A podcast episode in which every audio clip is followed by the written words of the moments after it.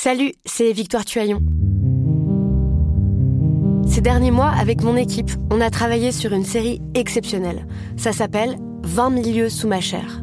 L'autrice, Caroline Potier, a exhumé des cassettes audio qu'elle enregistrait pour sa meilleure amie lorsqu'elles étaient ados et qu'elle traversait l'enfer, les violences que lui infligeait son père. À partir de son histoire, Caroline Potier, devenue journaliste, a mené l'enquête. Comment on pourrait éradiquer l'inceste? C'est beau, c'est intelligent, c'est bouleversant, et je pèse mes mots, c'est d'utilité publique. Pour continuer à sortir de l'océan du déni, écoutez 20 milieux sous ma chair, dans le cœur sur la table. Et là, qu'est-ce que j'entends? Non mais attends, tu vas jamais me croire.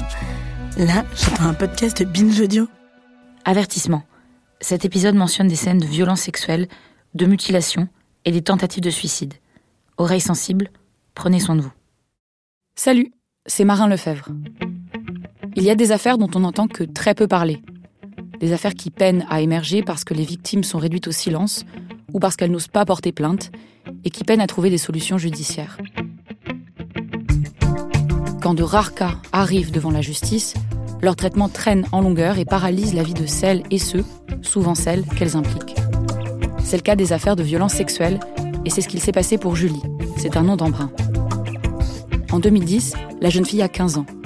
Elle suit un traitement médicamenteux lourd. Cette année-là, elle dénonce les viols à répétition que lui ont fait subir 20 sapeurs-pompiers de Paris depuis deux ans. Elle les raconte à sa mère et s'engage alors une longue bataille judiciaire pour faire reconnaître les violences que Julie a subies. Aujourd'hui, plus de dix ans plus tard, l'affaire est toujours en cours et les viols dénoncés par Julie ne sont pas reconnus par la justice comme tels. Comment expliquer que la parole d'une enfant, à l'époque, ne soit toujours pas entendue dix ans plus tard Pourquoi si peu d'émoi, judiciaires, politiques comme médiatiques, pour une affaire de violence sexuelle commise par des militaires qui avaient pour mission de secourir leurs victimes? Et comment survivre à une décennie d'attente lorsqu'on veut obtenir justice mais que celle-ci semble sourde? C'est ce dont on va parler dans notre épisode du jour. Bienvenue dans Programme B. 13 décembre 2020, 15h. Il fait gris et à cause des mesures sanitaires, personne, ou presque, ne traîne dans les rues. À quelques dizaines de mètres du périphérique parisien, une quinzaine de féministes s'installent devant la caserne Champéret, dans le 17e arrondissement de la capitale. C'est là que se trouve le siège de l'état-major de la brigade de sapeurs-pompiers de Paris. Nous, femmes, féministes, Amazon, soutenons le combat de Corinne Loriche pour que sa fille Julie obtienne justice. Julie a été violée plusieurs fois par 20 pompiers entre ses 13 et 15 ans alors qu'ils avaient connaissance de son âge et de son état de santé fragile. À 15 ans, Julie a fini par briser le silence et dit à sa mère ce que les pompiers lui avaient fait subir pendant deux ans alors qu'ils étaient censés la protéger. Après une procédure judiciaire longue de 10 ans, la Cour d'appel de Versailles n'a qualifié les faits commis par trois des 20 pompiers que d'atteinte sexuelle et non pas de viol sur mineurs, alors qu'ils ont reconnu les faits et admis avoir fait circuler ces coordonnées. Ceci est inacceptable.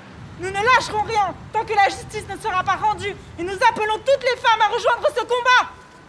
Justice pour Julie Justice pour Julie Suivant une chorégraphie qu'elles ont préparée, les militantes scandent des slogans devant la caserne, les visages fermés et résolus, poings dressés vers le ciel. Pompiers, on sait ce que vous avez fait Violeurs sur mineurs, à vous d'avoir peur Si la justice des hommes vous protège, celle des femmes vous condamne Régulièrement, elles se retournent et pointent un doigt accusateur vers le bâtiment qui leur fait face. Êtes-vous responsable? Pourquoi je suis là? Bah, Je suis là parce que j'ai les boules. Enfin, franchement, j'ai la rage. Je- genre là, tout de suite, je te parle, je suis vraiment vénère. Je viens euh, pour une, une jeune femme euh, qui, à l'origine, était une enfant que je connais ni d'Ève ni d'Adam. Je sais pas qui c'est cette fille, euh, à part son histoire, je la connais pas. Mais j'ai pas besoin de la connaître pour être là. Je, par empathie, je viens. Et puis je viens aussi pour ma poire, parce que ça aurait tout à fait pu être moi qui, euh, un jour, euh, euh, à l'occasion d'une crise d'angoisse, aurait appelé les pompiers et aurait été aussi mal accueillie, si je puis dire, c'est-à-dire violée. Donc je viens pour moi, je viens pour toutes les meufs et je viens pour cette fille-là. Voilà, parce qu'il faut que ça cesse et puis parce que j'en ai marre aussi qu'on me dise de fermer ma gueule quand on parle de pédocriminalité parce que ça dérange, parce que c'est pas joli à entendre.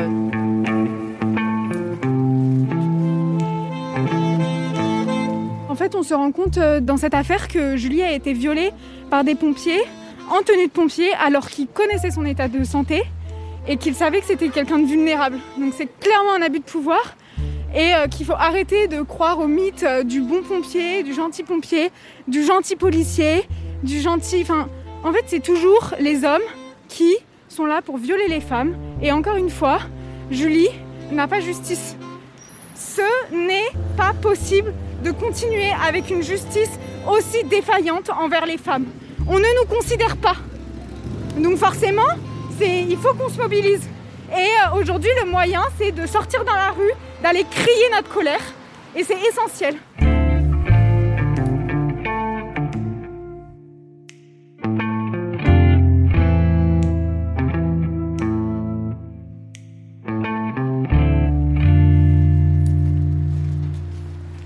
Ça me fait du bien d'abord de voir toutes ces jeunes femmes, ces jeunes guerrières qui, euh, voilà, c'est extraordinaire.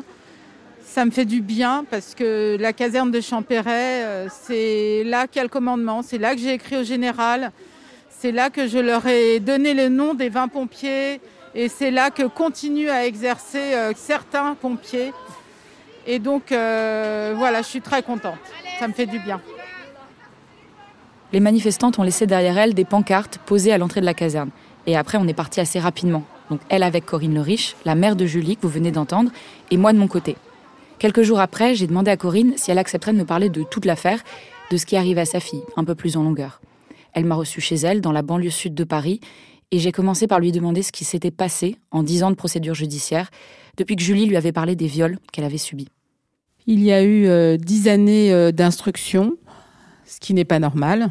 Donc quatre euh, juges d'instruction, tout simplement euh, pour euh, la bonne raison que dès le départ, étant donné qu'il s'agissait de pompiers de Paris et donc de militaires, on a bien compris que ça allait pas se faire tout seul, voilà, que ça allait poser un gros problème puisqu'ils sont protégés par l'État et par l'armée.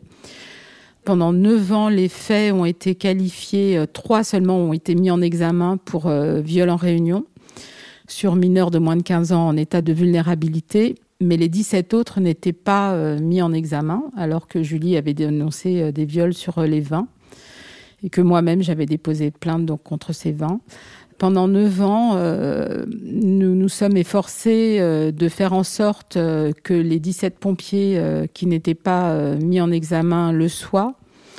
Et au bout de 9 ans, non seulement les 17 pompiers n'ont pas été mis en examen, mais en plus le seul viol en réunion a été requalifié en atteinte sexuelle. Ce qui a été intolérable et qui est un déni de justice totale au vu de ce qui s'est passé. Il faut savoir que dans l'affaire, ce qui est très particulier, c'est que les trois premiers pompiers avaient donc été mis en examen pour viol en réunion, mais que les 17 autres pompiers n'ont été entendus qu'en tant que témoins. Et aucune enquête n'a jamais été réalisée à leur encontre, c'est-à-dire qu'aucun de leurs téléphones n'a été saisi, aucun de leurs ordinateurs. Ce qui fait que quand ils ont été auditionnés dans le cadre de la police ou du bureau du juge d'instruction, tout ce qu'ils ont dit a été repris comme des faits, alors que rien, rien, aucune pièce n'est portée au dossier prouvant la moindre parole de ces pompiers qui n'ont fait en fait que relayer leur stratégie pour ne pas être accusés de, de viol. Voilà. Donc, euh, au bout de dix ans, euh, nous avons fait appel devant la chambre d'accusation de Versailles pour deux objets. Le premier, c'est que le premier viol en réunion soit requalifié en atteinte sexuelle et que les 17 autres pompiers soient mis en examen. Donc, bah, comme à son habitude dans l'affaire de Julie, la justice a mis un an et demi pour nous convoquer et donc a rendu euh, une décision de la honte à travers un, arrêt euh, de la Cour de Versailles qui fait 40 pages et qui, euh, durant 40 pages, décrit et révèle la culture du viol. C'est terrible. Elle a donc refusé notre appel, bien entendu. Ces 40 pages se contentent d'examiner euh, les viols de Julie les uns après les autres en relayant systématiquement la parole de chaque pompier. Sur les 40 pages, il ne cesse de répéter euh, en boucle, parce que 17 fois, ça fait beaucoup.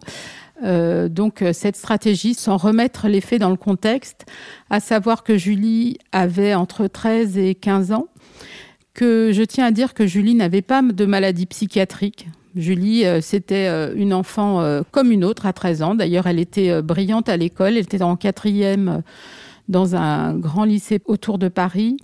Par contre, euh, durant ces deux années où elle a vécu un calvaire euh, avec les pompiers, elle a développé euh, ce qu'on développe quand on est en plein traumatisme. Hein. Ça, ça, peut s'apparenter à des traumatismes, par exemple, de guerre, où on vit de la torture, etc. Donc, effectivement, pendant ces deux années, elle exprimait avec son corps ce qu'elle ne pouvait pas dire avec la parole, parce qu'elle avait peur de parler, en fait. Parce qu'il la menaçait, bien évidemment. Et euh, sa façon de parler, bah, c'était ses crises de tétanie. Voilà, c'était des crises d'angoisse énormes. Elle se scarifiait énormément avec euh, des lames de rasoir qui nécessitaient euh, des points de suture. Elle a fait de nombreuses tentatives de suicide. Elle prenait énormément de médicaments et tout ça, ça a été complètement mis de côté par la cour d'appel de Versailles. Par exemple, je vais vous citer le témoignage d'un viol en réunion par euh, deux pompiers de Paris qui, euh, à l'heure actuelle, donc, euh, font partie des 17 qui n'ont pas été mis en examen. Ils sont venus à quatre ce jour-là. Il y en a deux qui ont violé Julie et deux autres qui assistaient au viol.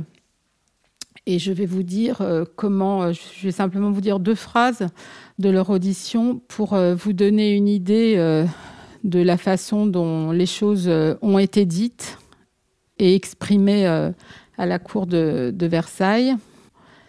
Ils étaient donc deux. Après, on l'a attrapé sur la voiture. Avec David, on lui est passé tous les deux dessus. Voilà, ça c'est un extrait. Le reste euh, est évidemment encore plus violent. Et eh bien, pour eux, il ne s'agit pas de phrases de, de viol en réunion. Les violeurs présumés de votre fille, ce ne sont pas seulement des hommes, ce sont aussi des pompiers, donc ils sont dépositaires d'une certaine autorité, ils font partie de l'armée. Comment, dans cette situation précise, vous interprétez le message que la justice vous renvoie? Et ce que ça dit de la justice pour des personnes qui sont dépositaires d'une certaine autorité? C'est gravissime parce que ce qui est en train de se passer à travers l'affaire de Julie, c'est légaliser le viol. En fait, on légalise le viol. On est en train de dire à des personnes euh, dépositaires de l'autorité, là ce sont des pompiers, ça pourrait être la police, ça pourrait être les enseignants, c'est les pompiers, mais c'est également l'armée. On est en train de dire, messieurs, vous pouvez violer qui vous voulez, y compris une enfant de 13 ans, y compris si elle est vulnérable, y compris si elle est sous l'emprise de médicaments de psychotropes très forts, vous ne serez pas jugé, vous ne serez pas condamné. Qu'est-ce qu'on renvoie comme message Un, aux agresseurs, à l'ensemble des hommes de notre société, et deux, aux victimes? Qu'est-ce qu'on renvoie comme message? Ça veut dire que dans notre société, arrêtons de dire aux femmes parlez, parlez. C'est insupportable parce que quand elles parlent, on leur dit qu'elles mentent on ne les écoute pas.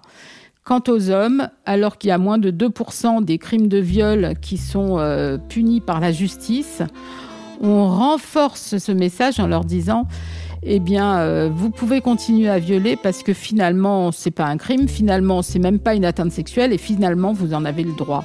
Et ça, dans un état de droit, dans une république, dans une démocratie, c'est gravissime ce qui est en train de se passer.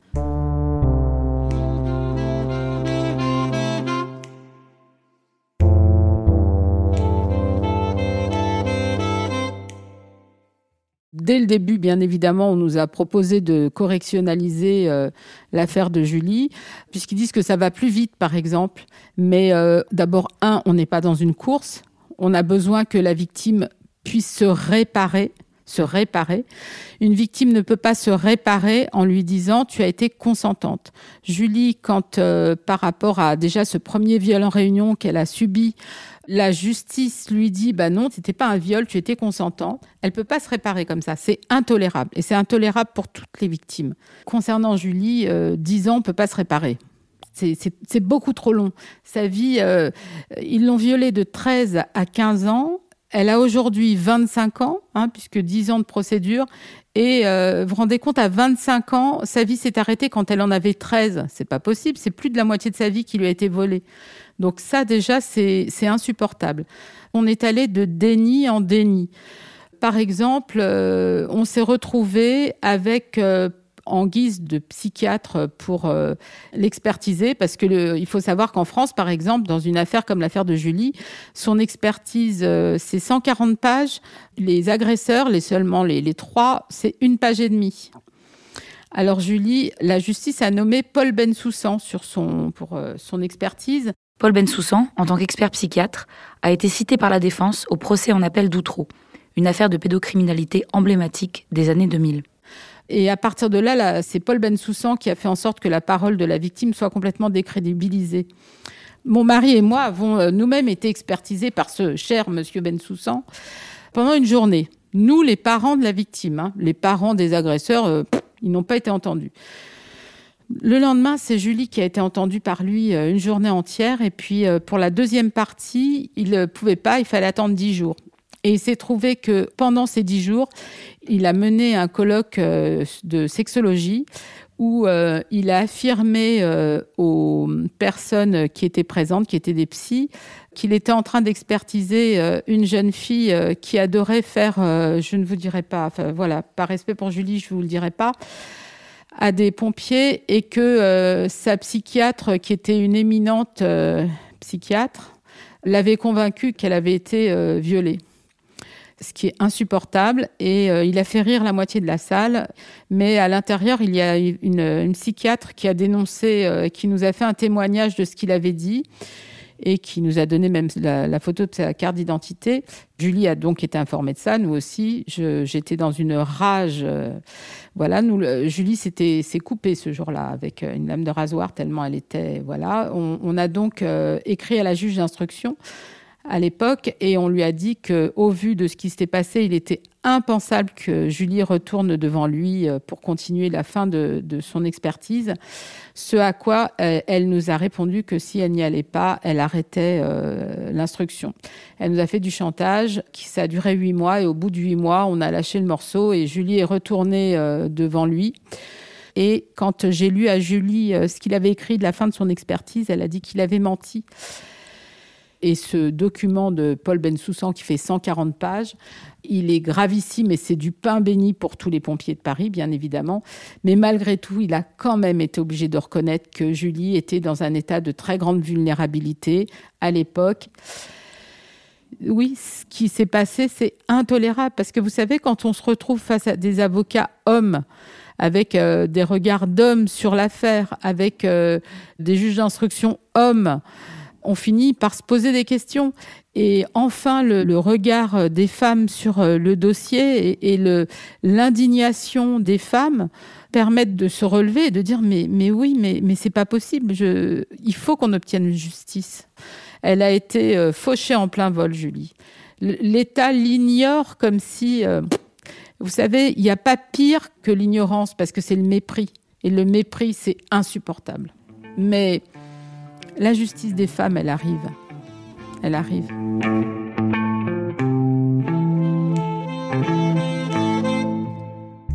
J'avais écrit un message aux femmes et c'est Sophia en fait qui gère aussi euh, la messagerie des femmes qui m'avait appelé et elle avait été euh, extrêmement touchée. Euh, elle avait pris plus d'une heure pour m'écouter et le lendemain, elle était devant une caserne de pompiers toute seule en train de faire sa première action. Et c'est euh, Sophia qui a, pu comme ça euh, mettre sous la lumière euh, l'affaire de Julie. Et puis les féministes, puis tous les, activistes sont venus au fur et à mesure rejoindre ce combat que j'ai mené depuis deux ans sur les réseaux le plus haut que je puisse. Et ça fait un bien fou parce qu'en fait, elles, elles légitiment notre action, elles, elles crient leur colère, elles réagissent. Et je commence à rêver que cette justice des femmes, elle va aller bien plus loin parce que avec tous les messages que je reçois, avec tous les témoignages, je crois que on est peut-être dans un virage où, comme en Espagne, comme au Chili, les femmes en France sont prêtes à se révolter et à dire maintenant stop, ça suffit. On pourra plus nous violer dans le silence. C'est toute la société entière qui devra avoir honte parce que nous, on leur dira, vous savez qu'on est violé et vous ne faites rien.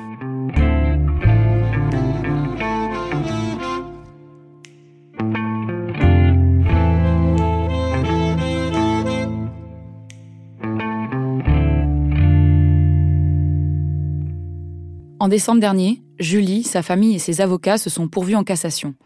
Le but, c'est interroger la justice quant à la conformité ou non du rejet de l'appel par la Cour de Versailles rendu en novembre. Plus d'une décennie après la première prise de parole de Julie, les pendules de la justice sont toujours arrêtées, bloquées par la série de revers cités par Corinne Le Riche dans cet épisode. Ni elle ni sa fille ne baissent pour autant les bras. Sur les réseaux sociaux, la première se mobilise quotidiennement pour la requalification des violences vécues par Julie en viol en réunion. La seconde se rend à chaque convocation et présente invariablement les faits tels qu'elle les a vécus. Et ce, malgré les nombreuses tentatives de suicide de ces dernières années, qui l'ont laissé handicapée à plus de 80% aujourd'hui. Tous deux sont portés par les mobilisations en ligne et dans la rue, organisées régulièrement par chaque jour un peu plus de militantes.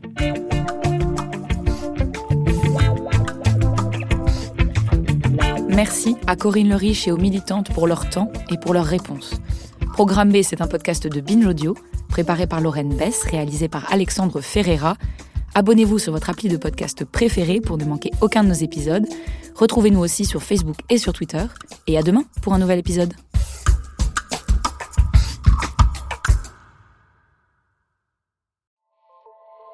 Salut, c'est Sinamir du podcast L'Affaire. En 2016, je suis monté sur un bateau de sauvetage en Méditerranée et ce que j'y ai vu n'a pas changé. En tout, depuis 10 ans, on compte même près de 30 000 morts sur cette mer. Alors dans le naufrage, notre nouvelle enquête, j'ai voulu raconter un cas concret. Comment 130 personnes sont mortes en 2021 à la frontière de l'Europe, malgré des dizaines d'appels de détresse. Qui n'a pas pu les sauver et pourquoi? Qui étaient ces disparus? Et surtout, comment on en est arrivé à ne plus parler de 130 personnes qui meurent le même jour sur un bateau au milieu de la Méditerranée?